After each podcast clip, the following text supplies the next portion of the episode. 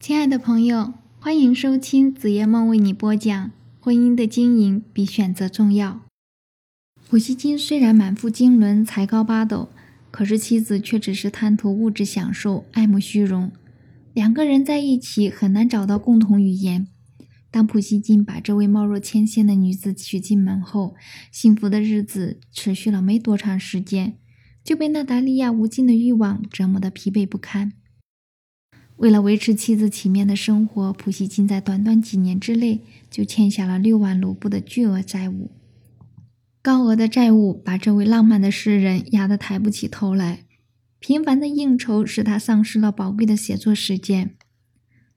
他在给朋友的信中写道：“对生活的操心使我没时间感到寂寞，我已经没有单身汉时的自由自在的用来写作的时间了。”我的妻子非常时髦，这一切都需要钱，而钱我只能通过写作来获得，而写作需要幽静，单独一人。然而，作为家庭主妇的娜塔莉亚却从来不关心丈夫的感受，继续出入各种交际场中，享受着糜烂的生活。娜塔莉亚看到当初崇拜不已的丈夫是一个穷光蛋之后，开始了对他漫长的抱怨。后来感到这位只懂得长吟短叹的诗人无法再支撑他所需要的生活之后，便和一个军官打得火热。妻子的变心让自尊心很强的普希金无法接受，决心采用西方特有的方式和那个军官决斗，捍卫自己的爱情和尊严。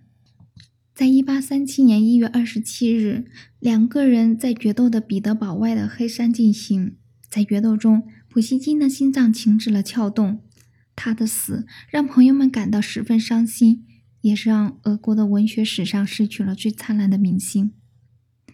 我们都信爱情的力量，也总认为自己会创造这个时代的爱情传奇。可是婚姻生活却总会受到背叛的袭击，命运也总是喜欢捉弄感情丰富而又十分脆弱的人们。小心翼翼地呵护着情感，瞬间化作了过往云烟，留下一个孤独痛苦的身影在黑夜里徘徊。巨大的心灵创伤，让多少痴情的种子暗自隐气，痛不欲生。诺言会输给时间，情绪会伤害体贴。相遇到白头是所有人最初的愿望，但是背叛不忠却时常发生。是的，我知道。你不愿意，也很难以接受曾经坚持的爱情信念倒塌。可是不接受又能怎样了？最终伤害的还不是自己，甚至像普希金那样因此而送命。为何不多爱自己一点呢？朋友，面对对方的不忠，我们千万不要在恼怒中丧失了理智，而要用一颗平常心来看待。一次的背叛未必是情感生活的终结，也无法代表幸福的永别。相反的，却为我们寻找真爱提供了具有价值的经验，能够在以后的情感道路上走得更稳健、更正确。你要明白，情感生活是重要的，却并不是生命的全部。我们应该及时的抽出身来，告别内心的伤痛。毕竟，生活的道路还有很长，生命中还有很多值得欣赏的风景。莫因别人的错误而让自己错失所有美丽的风景。离婚之后，报复心理不可有。结婚是一件让人欣喜的事情，也是一件让人纠结的事儿。更为奇怪的是，有些夫妻离婚之后，某一方由于种种原因选择使用强烈的报复心理。如男子为报复妻子毁其容，女子报复离婚丈夫用菜刀将其砍成重伤。可以说，打开网上新闻，总能看到类似的事情。在吓出一身虚汗的同时，也对那个放不下的人感到有些悲哀。既然离婚已经让你不幸，为何还要把自己逼上绝路？其实，离婚对于任何一个人来说，并不是结局。反而是追求更好生活的一大契机。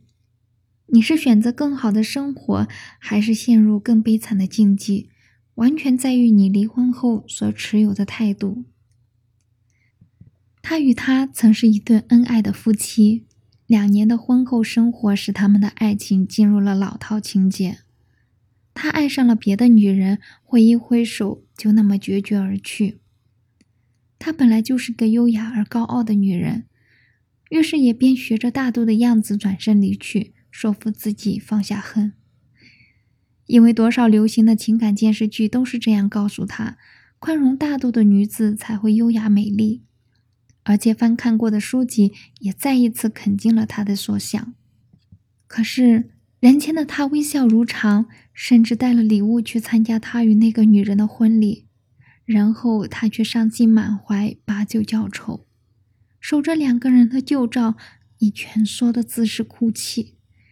日日夜夜的梦中都是狂乱的场面，不恨，不知道在心里默念了多少遍。他每一次默念时，心里总会划过那些温馨美好的场景，那些甜言蜜语也总在耳边回荡。可是短短半年，他却得了抑郁症，虽不严重，却也给健康的心灵染上了瑕疵。于是，在亲友的陪同下，他去看了心理医生。诉说自己想放下却又无法放下的恨。等到心理医生静静的听完他的故事，奇怪的反问：“他那样伤害你，为什么要强迫自己放下恨呢？更何况你这样的做法并没有真正放下恨，而是扭曲了恨的含义。健康的恨也是一种正面的情绪。对于该恨的人不恨，岂不是像面对该爱的人不爱一般愚蠢？”心理医生的一番话让他豁然开朗。是啊，为何要强迫自己放下恨呢？恨不应该是生生拔出来的刺，而是随着阅历和岁月慢慢消亡的一种情绪。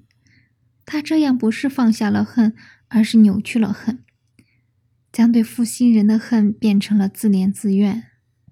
从此，他不再说不恨。反而光明正大的咬牙切齿，在共同的朋友面前说他是无耻小人，而他也不再以泪洗面，而是以满怀的激情去面对生活。因为租住的小屋不是很大，不用每天打扫，也不用每天忙着准备一日三餐，勉强自己去适应他的口味，而是想吃什么就吃什么。因此，他有了更多的学习时间，工作上的业绩也开始节节攀升。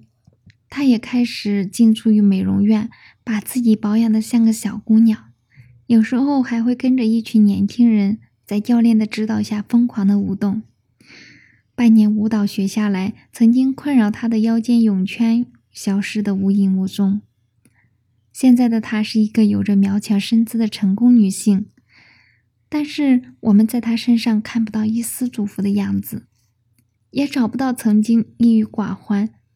相反，他却因为在安逸的生活里指出了中年男人对生活的倦怠和无奈。现在他看见他，完全没有冲上去打一拳的念头，反而充满感激，感激这个男人的抛弃，让他的生活变得更为美好。当我们认定可以白头偕老的人绝尘而去的时候，心里产生不平衡是难免的。但是错误的报复心理伤害最深的不是他，而是你自己。因此，当婚姻已无可挽回，以一种积极的心态去迎接另一种生活，而不是用报复去伤害自己。